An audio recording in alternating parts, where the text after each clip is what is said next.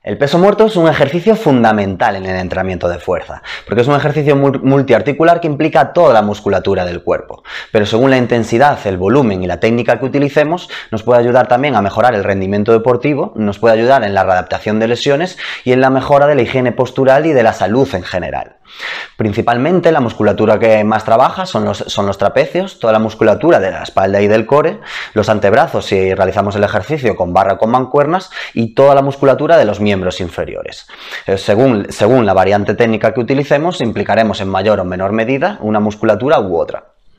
Una técnica perfecta es imprescindible en todos los ejercicios, pero si cabe es más importante aún en el peso muerto, ya que es un ejercicio que si no se realiza correctamente puede llegar a ser lesivo. Por eso lo ideal sería empezar con muy poco peso, por ejemplo solo con la barra, e ir progresando de menos a más.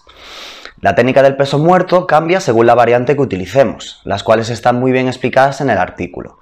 Los puntos comunes y principales a todas ellas son que eh, antes de empezar el movimiento, la, barra tiene que estar totalmente pegada a las tibias, porque cuanto más se aleje, más va a aumentar la tensión en la espalda y por lo tanto en la columna vertebral.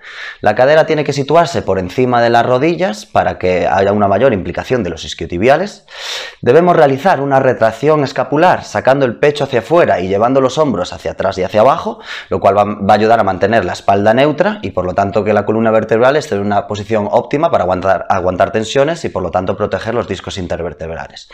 Y el cuello y la, el cuello y la cabeza tienen que estar en una posición neutra, alineados con, con el tronco, aunque en muchos casos no hay problema por realizar una pequeña extensión de cuello.